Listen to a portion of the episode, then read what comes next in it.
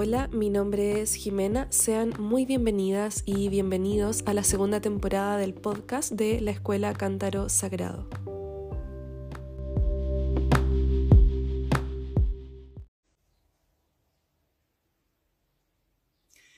Buen mediodía en Chile y muy, muy, muy buen día, muy buen inicio de semana para donde estés, desde donde nos estés acompañando. Gracias por tu presencia, gracias por estar acá. Eh, soy Valeria del Real de la Escuela de Sexualidad Sagrada Latinoamericana, muy, muy contenta de continuar con estos encuentros de los lunes. Y hoy estamos esperando a mi gran, gran hermaga, eh, Jimena Noemí de Cántaro Sagrado, una mujer maravillosa, llena de dulzura, de conocimientos Vamos a hablar del regalo del linaje femenino. Sí, sí, sí, va a quedar grabado, por supuesto.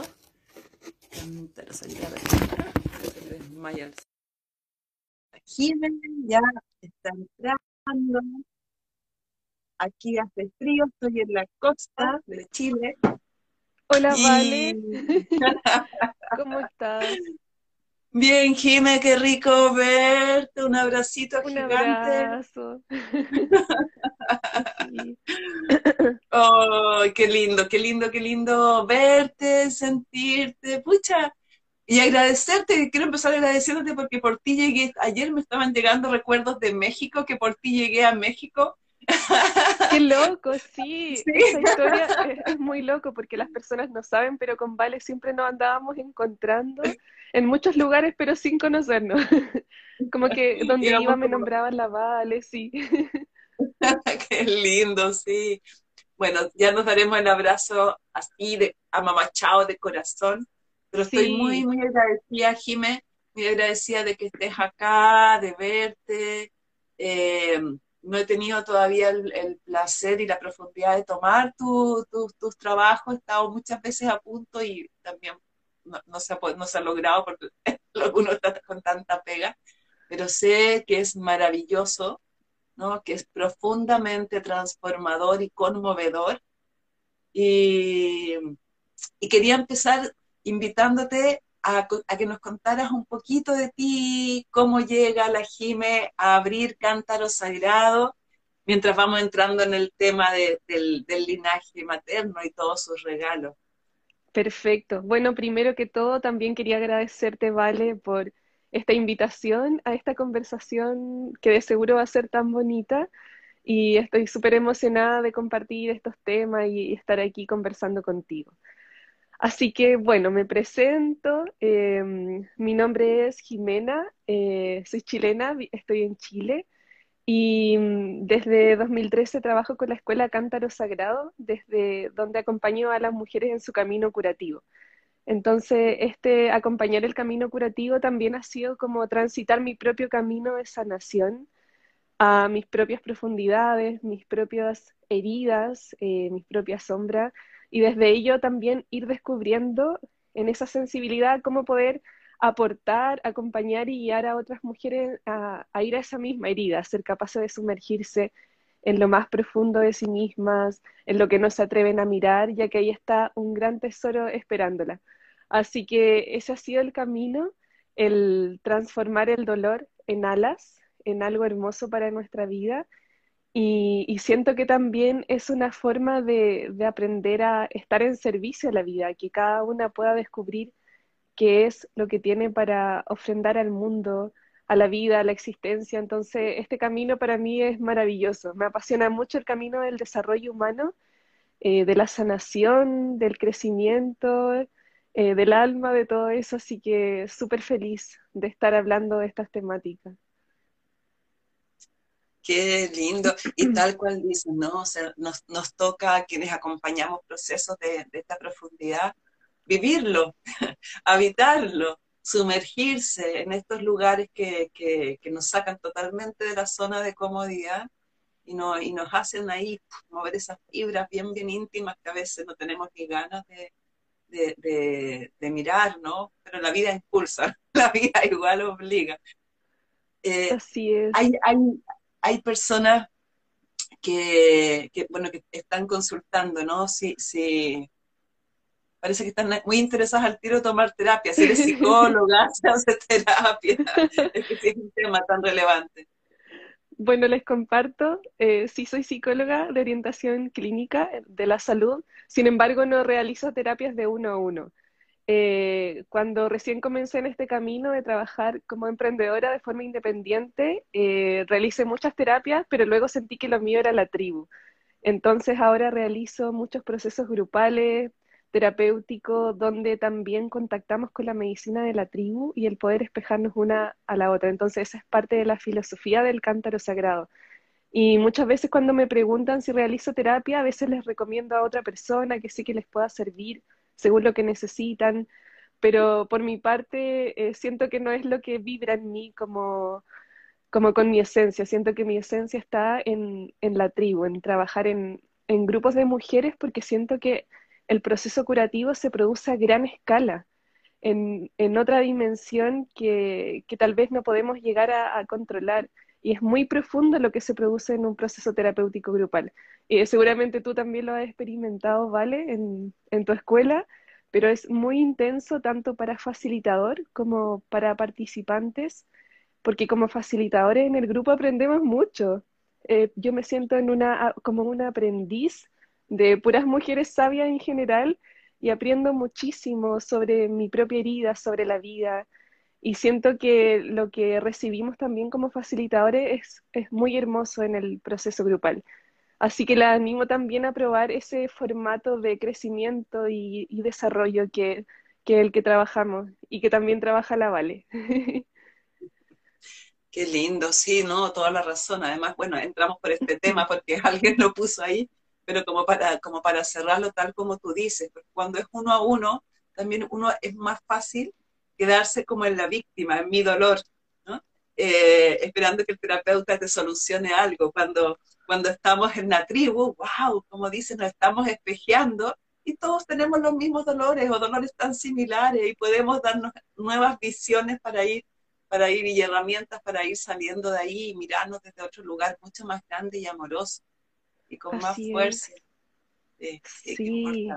baja mucho la carga dramática o emocional que ponemos en nuestra herida, porque vemos que estamos todos en lo mismo y vamos hacia el mismo lugar también. Gracias, y gracias a la hermanita ahí que hizo esta pregunta, que abrió esto tan, tan importante, esta mirada tan importante. Jime, me encantaría porque algo mencionaste como de esta filosofía del cántaro sagrado, ¿no? Que es un poco la visión, misión que trae tu escuela, y me encanta, me encanta el nombre del cántaro sagrado, que, que es tan femenino, que, que alude, que evoca, ¿no? Tanta, tanta poesía, tanta matriz, tanta, tanta apertura, recepción. No, ¿Nos puedes contar un poquito de cómo, qué, qué, es lo que traes, qué es lo que entregas a través de Cántaro Sagrado, cómo se integra lo femenino, la importancia de la madre, todo en realidad? Quiero que te, tomes, que te tomes la palabra y nos cuentes todo. Perfecto. A ver, voy a tratar como de ordenar las ideas. Eh, bueno, cuando yo estaba pasando por ya casi para las finales de, mi mayor crisis de vida, que seguramente todos los que estamos en un camino de ayudar a otros eh, pasamos por profundas crisis. Eh, en un momento yo sentí que quería formar algo para trabajar con mujeres. Entonces llegó esta idea y aún sin ser tan clara, lo que yo quería era trabajar con grupos de mujeres y ofrecer talleres sin saber de qué temática ni nada. Entonces, una noche en que estaba un poco desvelada, me empezó a llegar este nombre Cántaro Sagrado. Y yo decía, lo habré escuchado en algún lugar, lo leí en alguna página web, en un libro. Y yo decía, ¿de dónde viene Cántaro Sagrado? Cántaro Sagrado. Y mm, de pronto, esa misma noche que estaba desvelada, lo empecé a googlear, Cántaro Sagrado, y no había nada, no existía nada con Cántaro Sagrado. Y seguí buscando, buscando, buscando, porque yo estaba segura que venía de, de algo externo y habían cosas como la vasija sagrada, el útero sagrado, pero yo decía, ¿de dónde viene esto? Cántaro, cántaro sagrado. Eh, apareció de pronto. Y luego que ya me di cuenta que eso no estaba y seguía resonando en mi cabeza, como cuando te suena una canción y te suena y te suena, eh, decidí que lo iba a, a, dejar para mi proyecto. Sentí que era una señal del alma que me estaba diciendo, este es el nombre de tu proyecto. Entonces, lo primero que me gustaría compartir a las personas es que este nombre no viene como de la cabeza o algo que se me ocurrió como de un proceso mental, sino que fue algo como que apareció de pronto. Y em, de pronto empecé a relacionar este cántaro con nuestro útero. Entonces ahí empezó a aparecer y a entretejerse toda esta filosofía. Primero el cántaro, esta, vasija alquímica sagrada, representa todos los procesos de nuestro útero, vida, muerte, vida, y todos los procesos que transitamos la mujer en relación a este útero. Porque primero el útero tiene un ciclo de vida que nos va haciendo transitar por diversos procesos en el alma, en nuestra psique, en nuestro cuerpo, los que más conocemos son los del cuerpo, como menstruar, inicio de la sexualidad, embarazarse, plenipausia, etcétera, pero también este útero nos lleva a transitar un proceso emocional profundo, un proceso del alma, donde tenemos que estar todo el tiempo muriendo, renaciendo, muriendo, renaciendo. Entonces esa es una de las primeras partes de la filosofía del cántaro sagrado, reconocer que el ciclo de la vida ocurre dentro nuestro y eso nos exige aprender a soltar y aprender a renunciar ciertas situaciones de la vida para que luego la vida pueda volver a florecer. Si no tenemos esta capacidad de ser flexibles y poder ir soltando lo que tiene que morir para poder dejar vivir lo que tiene que vivir, es cuando nos desequilibramos y enfermamos. Entonces, para mí es central que, las mujeres que portamos este útero que nos lleva a muchos procesos a través del alma y del corazón, aprendamos a, circular y a danzar sanamente con esos procesos. Y mm, bueno, en, el cántaro también, como es una vasija, contiene aguas, aguas profundas, que son todas las aguas de nuestras memorias. Entonces esta también fue una de las primeras ideas que apareció el agua profunda de nuestras memorias. Y allí no solo tenemos las memorias de, nuestra vida, como lo que viví yo, por ejemplo, eh, con mi sexualidad, con, con el inicio de mi menstruación, con mi niña interna, la relación con mi madre, mi padre, sino que también estas aguas del cántaro contienen todas las memorias de nuestro linaje. Entonces, aquí es muy clave ver que nuestro útero nuestro cántaro no solo porta lo presente, sino que también porta un pasado desde antes que naciéramos a la vida. Y ese pasado ancestral tiene raíces profundas en nuestra vida y ejerce ciertos efectos en nuestra vida. Entonces, esta es otra cosa importante, que muchas veces vemos ocurrir ciertas situaciones en nuestra vida ciertas limitantes o enfermamos o nos aproblemamos o nos enmarañamos, que es una palabra que uso mucho en los talleres o los trainings, que estamos enmarañadas como en un nudo, y vemos que todo eso ocurre en nuestra vida, pero desconocemos las causas, las raíces profundas. Entonces, lo que yo les propongo siempre en este camino curativo es conocer las raíces profundas que generan esos efectos. Como por ejemplo, una persona dice, ay, es que siempre, no sé, mis relaciones de pareja son tan tormentosas y hay tanto dolor y sufrimiento, pero claro, eso también tiene una raíz, eh, seguramente quizás de rabia, eh, de mujeres hacia hombres, o quizás eh, sometimiento a través del linaje, puede haber un sinfín de causas donde también la cultura ejerce su presión y sus efectos sobre estas causas. Entonces, viajar a las raíces de nuestro cántaro implica que podamos reconocer, mirar y honrar todo eso que, no ha sido visto de nuestras memorias profundas, para que hagamos la alquimia de que todo eso difícil se transforme en una fuente de fuerza y sabiduría, y todo eso que llevo atrás en mi pasado, en las aguas de mi cántaro, en lugar de ser algo pesado, una carga, un problema, un enmarañamiento, pasa a ser algo que impulsa mi vida y que da fuerza y sabiduría a mi vida. Y aquí muchas veces las personas preguntan, ya, pero ¿cómo lo hago? como dime cómo, ¿qué hago? ¿Cómo, cómo hago para que esto este dolor o este pasado tan inmenso que ejerce un efecto nocivo en mí sea algo que me da fuerza? Entonces siento que ahí está la clave de un proceso curativo o un proceso terapéutico, porque herramientas hoy día hay muchísimas muchas. Eh, todos los problemas que tenemos en el presente ya los tuvo alguien en el pasado y los solucionaron de determinada manera. Entonces hoy día se trata de que en el presente cada mujer, cada hombre, cada persona mire dentro de sí misma para poder ver qué es lo que necesita en este momento preciso. Es como lo que dice la Clarisa, que siempre la, traigo a la luz, eh, porque para mí es como una ancestra, una ancestra escritora. Eh, ella dice, reconoce tu herida. Entonces el primer paso, reconocer las, las aguas de mi cántaro para reconocer lo que puede doler dentro de mí. Y luego reconoce la medicina adecuada que tu herida necesita. Entonces, siento que ahí está el viaje de que si nos conocemos lo suficiente y conocemos la herida, vamos a ser capaces de reconocer la medicina adecuada que nuestra alma necesita, porque puede ser un proceso terapéutico, pero también puede ser que yo necesite hacer un viaje sola eh, por un mes, puede ser que yo necesite hacer silencio profundo, puede ser que yo necesite comunicar más y aprender a sacar la voz.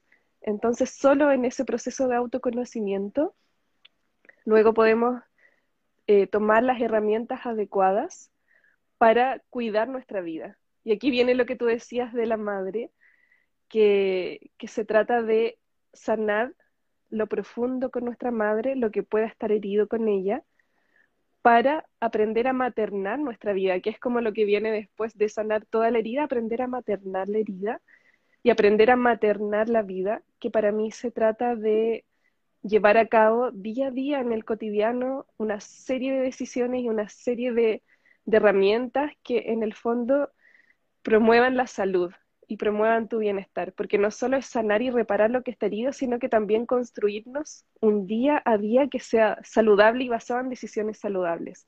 Entonces ahí, ahí para mí se entreteje como toda esta filosofía el sanar y reparar, pero también cuidar nuestro cotidiano, porque si solo reparamos la herida, pero en nuestro diario que hacer no tenemos una filosofía de vida sólida eh, que nos cuide, que, que cuide nuestra energía, que marque límites sanos, que comunique lo que necesita ser comunicado, siento que este proceso de reparación pierde fuerza, entonces rápidamente volvemos como a un estado anterior. Y ahí es cuando las personas sienten que no avanzan, porque en realidad en su día a día no están eh, creando un cotidiano sólido que les permita estar en un estado constante de regeneración y florecimiento. Así que eso, esos grandes rasgos y mm, bueno, siento que también la palabra central de todo es la regeneración el poder transformar el dolor y poder hacer que esa regeneración se sustente cada día de nuestra vida. Así que eso quería, Vale. Siento que hablé un montón. Ay, pero qué hermoso, cuánta medicina, ¿no? Además que todas esas las palabras, ¿no? Esta, esto, esta, esta, sanación profunda, esta memoria profunda de, estas aguas, de estas aguas nuestras y que son aguas ancestrales a la vez y que, y que están llamando a ser vistas y a ser regeneradas, ¿no? Realmente nos trae ya con eso, es como una frescura, una sensación de frescura de, de poder ir eh, tomando, tomando con nosotros en nuestro cuerpo este, esta, este llamado a, a renutrirnos, a remirarnos, Ahora sí me surge cuando te escuchaba dentro de todo esto que es tan, tan lindo y como tan vivificante. Y siento además que vivimos un tiempo tan afortunado, tan privilegiado, de que podemos mirar estas cosas, ¿no? De que nos tenemos, de que hay acceso a estos conocimientos, a estas herramientas, cosas que normalmente, dependiendo de tu edad, por supuesto, de cada una, nuestras madres o abuelas no tuvieron ese privilegio de poder ser maternadas, apapachadas, amamachadas, vistas, eh, vistas, ¿no? Ahí pasando los dolores solos y como se decía antiguamente y todavía en muchas partes, los trapitos sucios se lavan en casa y hay que aperrar y echar para atrás las penas, ¿no? Y seguimos adelante. y somos una generación, más allá de la edad, eh, que tenemos este llamado y este privilegio de, de poder mirarnos, sanarnos y sanarnos nosotros y por los que vienen y por los que nos, están detrás de nosotros sosteniéndonos. Entonces siento que realmente esta medicina que trae el cántaro sagrado eh, es ilimitada. Y tú ibas hablando de esa imagen, y claro, uno tiene que aprender a soltar, decir, ya listo, suelto estas aguas, libero, vacío el cántaro, ¿no? Más en plena, en plena época de, de acuario, ¿no? El aguador vaciando el cántaro, pero también poder recibir, también poder abrir este cántaro para que entre lo nuevo y no quedar ahí con esos conchitos de agua, de agua turbia que muchas veces vamos, vamos dejando adentro, ¿no? Hay, hay ciertas cositas que tenemos como apegos emocionales, de pronto nuestra niña interna, nuestra adolescente enojada, ¿no? que no quiere mirar lo femenino, que está enojada no solo con lo masculino, está enojada con lo femenino. Entonces, eh, cuando tú hablabas de que hay que tener esta coherencia también como para hacer sólido, hacer como real, eh, aprender a comunicarse, a, hacer mi, lugar sostenible, ¿no? Autosustentado para, para poder estar yo bien en mí y seguir adelante. ¿Cómo podemos hacer ese camino? Cuando tengo unas heridas con mi niña interna, con mi adolescente, cuando tengo problemas con mi madre, eh, porque siento, yo siento que es un camino de vida, y muchas veces queremos soluciones rápidas, ¿no? Vamos a un taller esperando que ya listo, aquí todo listo. Entonces, disculpa que tengo como, te escucho y se me vienen tantas ideas, sé que estoy como súper media dispersa en Está bien, está bien. Pero sé que estamos ahí, sé que estamos ahí. sí, vale. Ah, pensé que ibas a, a decir algo más. No, entonces es, el cómo, cómo puedo ir a habitarme, ¿no? A mi niña herida, a mi adolescente herida, a mi mujer herida con mi madre, ¿no?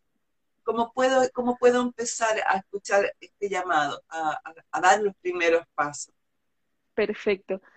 Bueno, respecto a lo que dijiste de que nuestras antepasadas, nuestras madres, abuelas vivieron sus procesos así, sin ningún tipo de proceso terapéutico y esto hizo que muchas veces las heridas del pasado se transformaran en secretos familiares, que tenían una gran carga emocional para los sucesores porque eran situaciones, por ejemplo, situaciones de, muchas veces de abuso sexual, se transformaban en secretos familiares porque eran situaciones muy vergonzosas y esto se transformaba en una herida transversal y profunda para toda una generación eh, de mujeres y atravesando diferentes generaciones.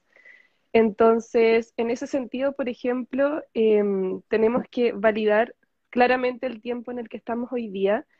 Eh, muchas veces a los millennials nos llaman la generación cristal, pero no es porque seamos delicados, sino porque somos transparentes y tenemos la capacidad de mirar dentro y poder hablar de eso que nos pasa dentro, lo que nos duele, lo que antes no se hacía tanto, se hacía muy poco, pero ahora se hace mucho. Entonces, em, tenemos como esa facilidad para comunicar aquello que, nos duele o nos hiere. Y eso es algo que, tenemos que traer a nuestro favor porque estamos haciendo una curva, siento, muy importante en el, en el flujo, sobre todo del linaje femenino de mujeres.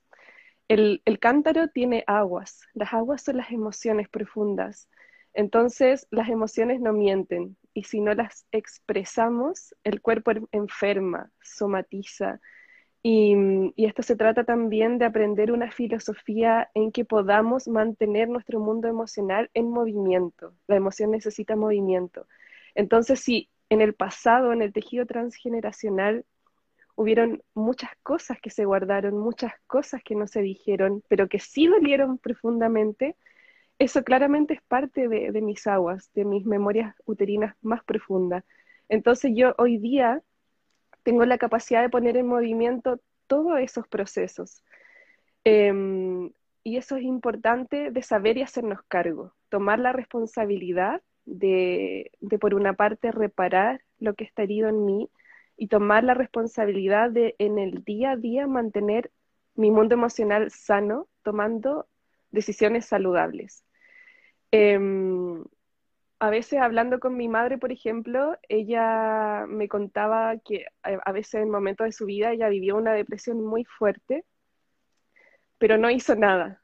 Y yo le dije como, wow, lo, como lo viviste a lo vikingo, como sin terapia, eh, sin medicación, porque fue una depresión muy intensa, sin eh, nada, nada. Entonces, siento que eso no puede pasar. Siento que las mujeres, eh, las personas, porque los hombres también muchas veces van a conectar con este mundo emocional, siento que las personas tenemos que hacernos cargo y tomar la responsabilidad de hacer algo con lo que nos duele.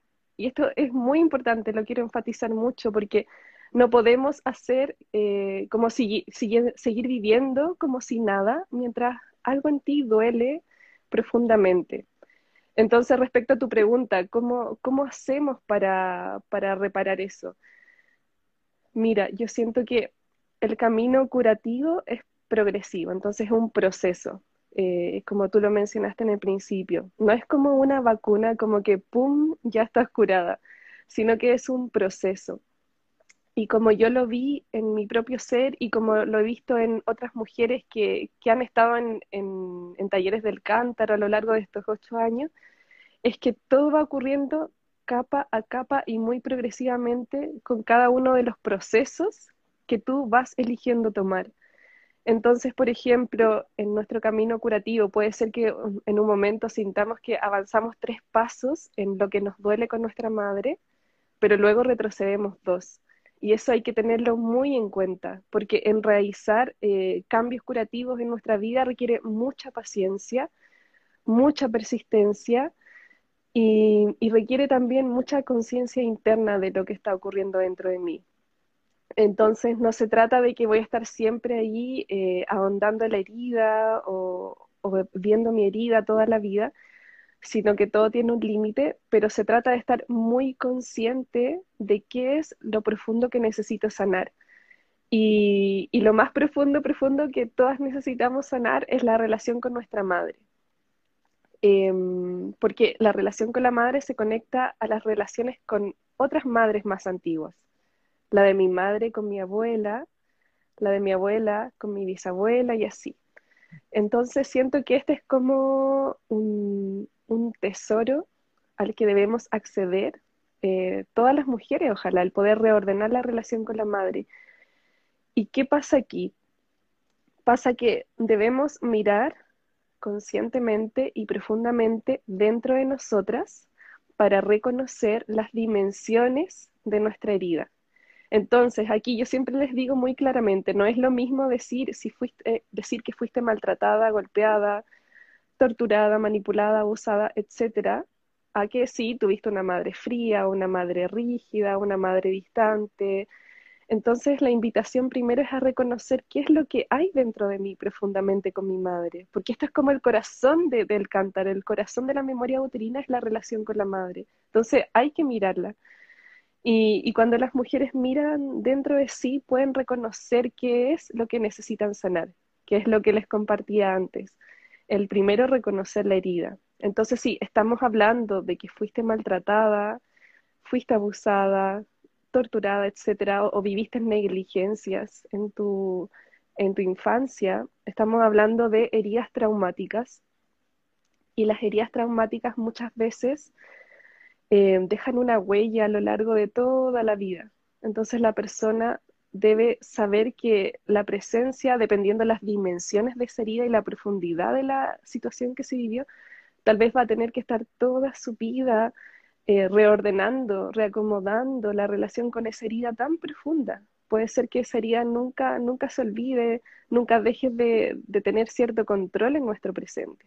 Entonces aquí es muy clave un proceso terapéutico y si por otro lado sientes que tuviste una madre rígida, distante, con quien, no conectaste emocionalmente, o sientes que te faltó, tuviste mucha ausencia, aquí es importante también hacer un movimiento que es el retornar al corazón de la madre. Es como si todas esas experiencias, por ejemplo, de sentirnos lejos de ella cuando somos pequeñas, nos dejasen una gran distancia con nuestra madre, pero es una distancia que llevamos dentro nuestro, como en nuestra psique, en nuestra imagen interna. Entonces el camino es retornar al corazón de ella. Y esto también lo hacemos con movimientos curativos para poder volver a tomar a nuestra madre en el corazón, sentirnos como hijas y también claramente marcar un límite saludable con ella para poder tener el espacio de la adulta. Entonces, eh, son como estos aspectos los esenciales, pero primero que todo requiere que cada persona sea muy honesta, muy sincera con qué, qué ocurre dentro de sí misma, qué es lo que puede llevar esa niña interna, ese niño interno, y qué es la medicina adecuada que necesita esa niña o ese niño interno. Entonces, aquí para mí es, como ir ordenando las bases de nuestra vida.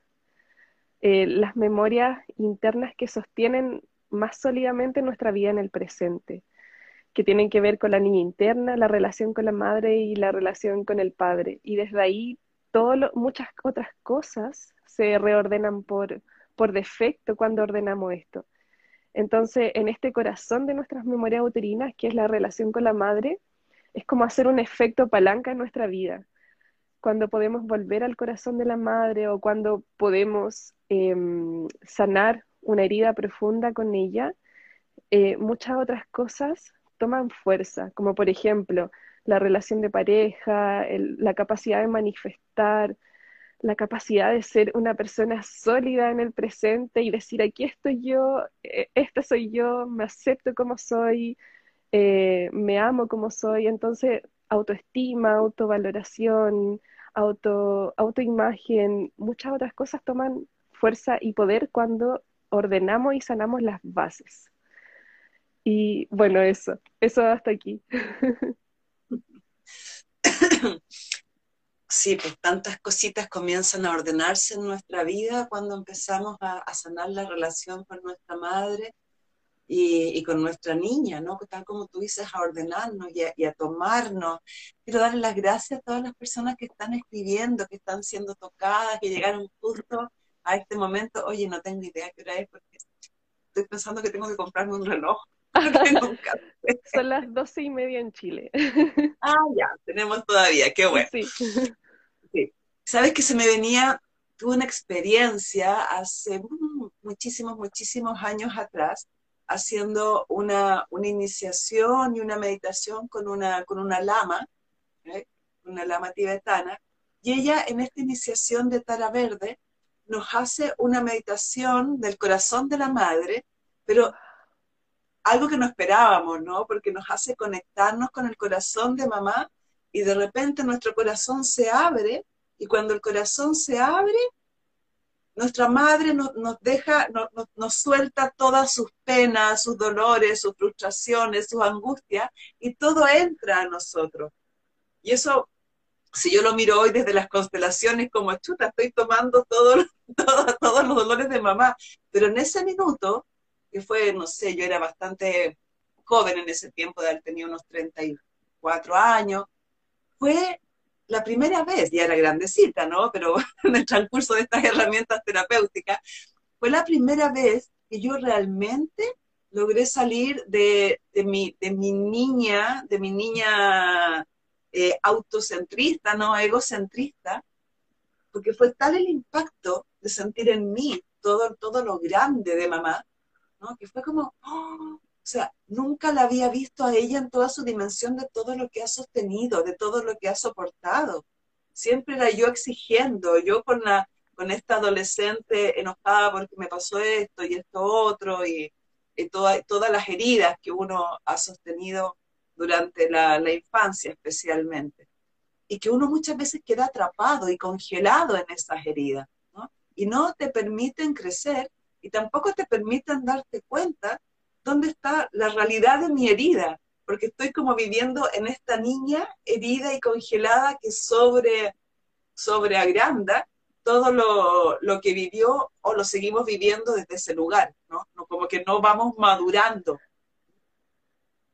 ¿Qué podemos hacer con, con esto? Porque yo sé que muchas veces la, todos, ¿no? hombres y mujeres, pero hablando aquí más en femenino, del cántaro, de esta, posibilidad que tenemos nosotras de entrar a nuestro espacio interno para después poder maternarnos y, y después poder co-crear y tener lindas relaciones y nutrir a otros, a otros eh, y manifestar realidades. ¿Cómo podemos ir hacia esa niña? ¿Cómo podemos ir a sacar a esa niña desde esa, congelamiento, fantasma, desde, desde donde muchas veces continuamos viviendo. Mira, yo siento que la niña interna, mientras no, no reconocemos profundamente su herida y mientras no sanamos profundamente su herida, tiene mucho poder para eh, llevar el timón de nuestra vida en, nuestro ser adulto. Entonces, lo primero que tenemos que reconocer es lo que pasa. Cuando no hemos procesado esta información de la niña interna, muchas veces el relato de, la niña interna se entreteje con, el relato del, ser adulto. Entonces aquí es como, que este discurso interno de la niña interna es el que termina saliendo y controlando nuestras decisiones, nuestro sentir, eh, nuestros movimientos internos, etcétera, y nuestra forma de relacionarnos con otros. Entonces acá eh, lo primero que hay que hacer, siento yo, es e, suena paradójico, pero es como reconocer para diferenciar. Entonces, un proceso terapéutico nos puede ayudar a reconocer el discurso de la niña interna. Por ejemplo, eh, les voy a compartir el discurso de mi niña interna. Eh, mi niña interna decía, estoy sola en el mundo, eh, no tengo a nadie en quien confiar. tampoco puedo confiar porque significaría depender de otros. No quiero depender de nadie. No quiero pedir ayuda a nadie yo puedo sola, yo puedo con todo. Y, así un sinfín de cosas que, que, venían de mi niña interna y que en el fondo tenían que ver con toda esta coraza gruesa, gordota que yo me había puesto para protegerme de la vida y del dolor de la vida, de lo que me causaba sufrimiento, que era el necesitar a otras personas, pero no sentir presencia de las personas. Eh, bueno, específicamente esto viene desde la relación con los padres, pero esa era mi interpretación del mundo de la vida, de la niña interna. Entonces, cuando me di cuenta que mi discurso constante de estoy sola, estoy sola, yo puedo sola, no tengo que necesitar a nadie, venía de ahí, eh, yo pude hacer esta separación de, ok, esto viene de una herida muy profunda de una parte de mi historia, pero yo no soy mi herida. Entonces reconozco y me diferencio. Entonces, ¿quién soy ahora? Soy una mujer adulta que sí tiene una herida de, niña interna, pero esa herida no controla mi vida porque yo puedo reconocerla y puedo estar muy despierta cuando el discurso de la herida viene, que es lo que te digo, estoy sola, no puedo pedir ayuda, no quiero pedir ayuda, eh, no quiero necesitar a nadie porque las personas luego no están presentes, entonces viene todo este bla, bla, bla, bla interior, pero cada vez, yo digo, cada día, cada año, cada momento de, mi vida yo me hago más consciente y estoy más despierta cuando toda esta coraza de, no necesitar, de cerrarme al mundo, viene y, quiere tomar el timón de la vida, quiere tomar la dirección de la vida. ¿Y, qué pasa cuando toma la dirección de la vida el discurso de la niña interna? Tomamos malas decisiones, reclamamos a otros lo que no tuvimos cuando éramos niñas y queríamos tener, em, llegamos a tener relaciones de pareja muy tormentosas o incluso con los hijos llegamos a tener relaciones muy tormentosas.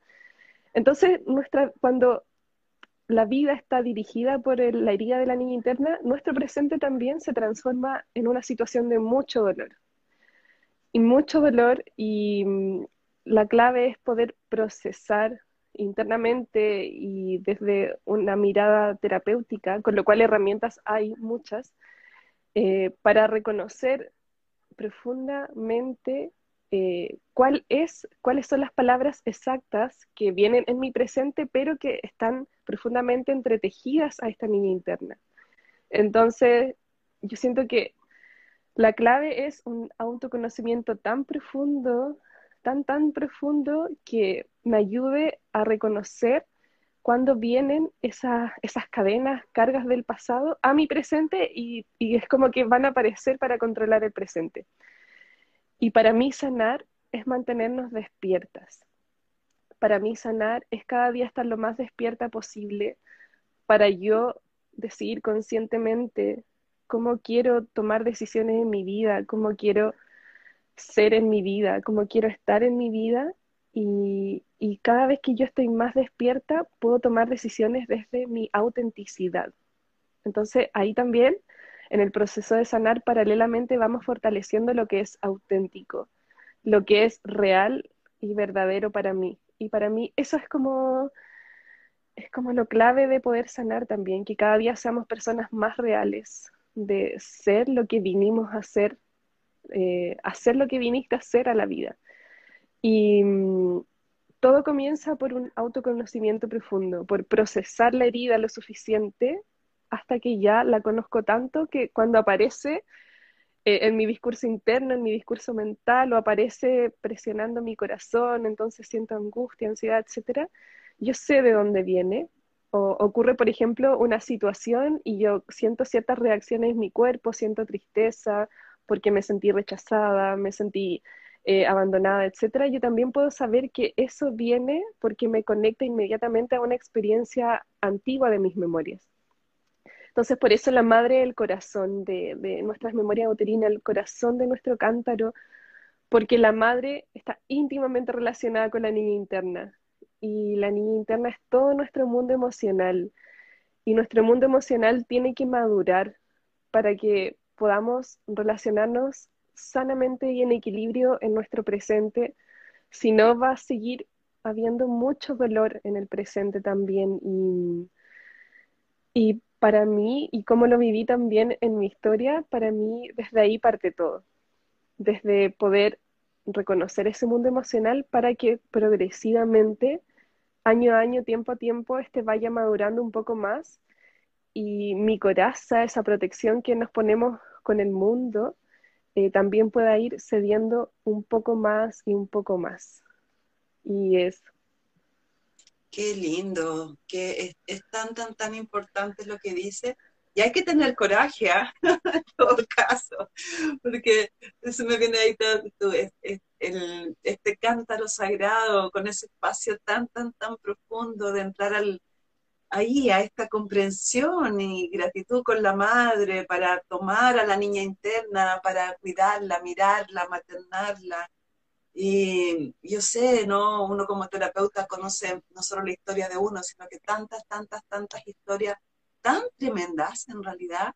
De pronto uno escucha un dolor muy grande de una historia chiquitita ¿no? Así como, uy, quedó congelado en algo que al lado de otras historias que toca sostener, son así como, ¡oh! como pudo con tanto, ¿no? Pero todo es tan, tan, tan importante, todo es tan importante y, y es.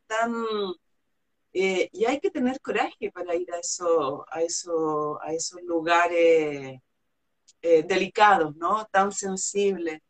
Y, se me venía mientras se me venía un recuerdo mientras estabas hablando de un taller antiguo que hice, de los primeros talleres que yo hice cuando era joven, en donde había una participante, era un taller en una, en una municipalidad um, para, para, adultos mayores.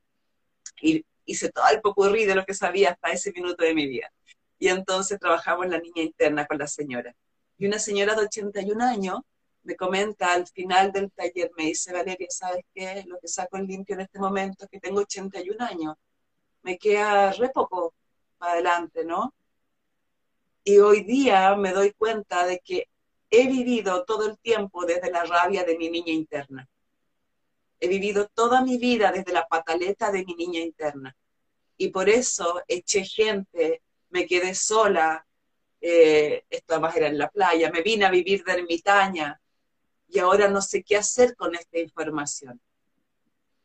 Y fue como, oh, fue tan fuerte para mí, porque ya era jovencita, tenía pocas herramientas para de aquí en adelante qué hacemos, ¿no? Pero lo traigo porque en realidad ella hizo el regalo de mostrarnos, ¿no? O sea, a mí por lo menos en ese momento me mostró como una, igual era una mujer preciosa, pero como uno, si no, si no te atreves a dar este salto de fe también, ¿no? La madre del misterio te está acogiendo y te está diciendo salta al vacío para mí es como la madre oscura que te dice, métete a la herida. O si no llegamos a los 80 años, a los 90 años hoy en día, habiendo desperdiciado millones de regalos que la vida tenía. Eh, entonces siento que es tan, tan esencial todo lo que nos estás comunicando, todas estas herramientas maravillosas que, que hoy van naciendo, que, está, que, estamos aprovechando y que, y que sí, no, no, es un, no es un taller, no es una terapia, no es una sesión, ¿no? no es que vas a tomar una constelación, la gente a veces dice, va, una constelación y listo. o la gente va, no sé, a tomar medicina, voy a tomar ayahuasca, el tema de mi mamá, listo, estoy. Escucha, no, querida, no es así, no es así. la, vida, entera es nuestro camino y el, y el proceso es el que nos va haciendo grandes. Eh, Jime, tú mencionaste en algún momento el, tema de la importancia y la relación que hay en la relación con mamá y en las relaciones de pareja. ¿Nos puedes contar un poquito más acerca de, eso? Perfecto. Bueno, esto también lo puedo profundizar desde las constelaciones, que, fue la mirada desde donde aprendí mucha de esta filosofía que hoy comparto. Y mm, desde esta mirada eh, no, puede haber una relación de pareja sana sin antes tomar sanamente a la madre en nuestro interior. Independiente, seamos hombres, mujeres, em, el, el, tomar sanamente nuestra madre nos va a permitir tener un mundo emocional sano para poder construir relaciones de pareja sana. Entonces, esto también es algo que yo vi en, mi propia vida, eh, muy claramente. Está, mi, perra acompañándonos ya, que me imagino que ah. se escucha, pero bueno. No te preocupes. no te preocupes, una señora. sí, em, bueno, lo que te compartía que cuando mi mundo emocional estaba más herido, cuando mi mundo emocional no había sido procesado del todo, ni mi herida había sido mirada del todo, es el, fue el momento de mi vida en que tuve relaciones de pareja más dolorosas, porque eh, la que se relacionaba en realidad con la pareja era la niña interna, no era la adulta. Eh, al principio, claro, en los momentos eh, en que uno se muestra más luminosa, en principio, claro, puedes mantenerte más madura, más consciente, pero luego llega un momento de la relación en que claramente aparece la niña interna. Es como el momento del mes cuando menstruamos en que aparece la niña interna y, estás así como, uff. Pero en las relaciones de pareja hay un momento en que aparece la niña interna, que es cuando la relación de pareja comienza a ponerse muy difícil, eh, muy dolorosa, y si esta niña interna no trae un mundo emocional sano, va a terminar reclamando al otro lo que necesita y no tuvo para su vida y lo va a exigir a como dé lugar porque es lo que necesita su alma. Su alma anhela profundamente ser amada. Entonces, cuando la relación de pareja se pone más difícil, es cuando la niña interna está haciendo toda la pataleta para reclamar el amor que quiere y de la manera que quiere y que no tuvo. Entonces, por ejemplo, reclamamos atención, reclamamos tiempo, eh, es cuando aparecen muchas veces celos, Em, reclamamos eh, una presencia, yo muchas veces me vi reclamando una presencia eh, al compañero que tenía casi de una madre. Yo decía, pero como, ¿por qué no puede tener como un amor tan grande? como que yo quería ese tipo de amor. Entonces estaba, aquí también lo entendí con las constelaciones porque estaba pidiendo algo que lo escribí el otro día en un post y resonó mucho, estaba pidiendo algo que era más de lo que un, un, humano, un ser humano, una pareja no podía dar. Entonces acá lo clave es que mm, yo siento que muchas veces, muchas personas tenemos este tipo de relación eh, que nos ayuda a conocer profundamente nuestra sombra, porque antes de eso, por ejemplo, yo no conocía todo lo que dolía dentro de mí, eh, lo pasaba más desapercibido, pero la relación de pareja se transforma en una gran escuela porque nos muestra todo, todo, todo lo que duele dentro de ti, lo profundamente que doloroso que hay dentro de ti y que no te has hecho cargo. Entonces, cuando empiezan a aparecer estos conflictos, estos reclamos, estas diferencias de opinión profunda y entramos en una relación dolorosa, tormentosa, em, hay que poner atención. Entonces, por eso Em, muchas veces en ese tiempo yo, yo llegué a cierta claridad, a pesar que no tenía muchas herramientas emocionales, yo llegué a cierta claridad de que lo que necesitaba para mm, sanar esa relación de pareja no era tomar una terapia de pareja. Sentía que lo que necesitaba era, era un proceso personal mío eh, para poder sanar dentro de mí profundamente lo que era tan doloroso porque para mí la escuela que representó una relación de pareja de muchos años fue conocer, pero hasta el fondo la herida, como cuando decimos tocar fondo, Entonces ahí toqué fondo, conocí todo, todo, todo lo doloroso que había dentro de mí y que yo sentí que era tan inmenso. Entonces ahí fue como que llegué a esta claridad de, claro, esto es un camino personal de cada uno. Em, necesito mirar, mirar, porque aquí hay algo que, que no me cuadra. Eh, porque muchas veces cuando estamos en relaciones de pareja, donde aparece la niña interna herida, es como si hubiesen dos dimensiones y quizá a algunas personas les puede pasar de las que no están escuchando. Está la dimensión de cómo yo quiero ser en la relación de pareja. Yo quiero ser simpática, quiero ser liviana, quiero ser buena con mi pareja, pero está la otra dimensión de cómo eres en realidad. Y es aquello que está relacionado con las heridas de la niña interna. Y esta dimensión inconsciente de la niña interna tiene mucha fuerza para controlar nuestra forma de comportarnos. Por lo tanto, si no hemos trabajado lo suficiente, si no hemos procesado el dolor lo suficiente, si no hemos desarrollado estrategias emocionales saludables, este, esta dimensión de la niña interna toma el control y por más que yo quiera ser simpática y buena y liviana y graciosa, no puedo porque la niña interna toma el control. Entonces, para mí, em, ahí em, descubrí cómo se relaciona la relación de pareja con la madre, pero también tiene que ver con, el hecho de que a medida que vamos eh, realizando un camino de desarrollo personal más profundo, podemos llegar a tener relaciones de pareja más saludables. Es como, eh, es como la proporción. Entonces, em, la relación de pareja no solo nos muestra lo que está herido con, la madre, sino también con el padre, nos muestra las carencias de la niña interna y nos muestra la necesidad de amor de la niña interna. Eh, como dice la Clarisa también, eh, que lo leí hace poco porque lo estoy releyendo, ella decía, el hambre del alma. Eh, ¿Cuál es el hambre de tu alma? hay en ti hambre de amor y muchas veces estamos dispuestas a todo con tal de satisfacer ese hambre de amor que tiene que ver con una herida. Y ahí es cuando caemos en relaciones también obsesivas, Em, de, estar dispuestas a todo con tal de que se nos dé un poquito de amor. Entonces, para mí se trata de reconocer, reconocer profundamente la dimensión de tu herida y, hacer algo para procesar ese dolor. Y cuando lo procesamos lo suficiente, comienza a emerger sabiduría y comprensión y podemos llegar a tener relaciones más saludables. Pero eh, yo como lo viví desde mi historia, eh, siento que hoy, hoy veo muy claramente que mientras no tengamos un suficiente autoconocimiento y suficiente desarrollo personal, eh, podemos llegar a tener relaciones muy difíciles, donde estamos todo el tiempo viéndonos a nosotras mismas y lo que yo necesito sin poder ver a quien tengo enfrente, a, a la otra alma, a la otra persona. Entonces, Uf, tremenda escuela.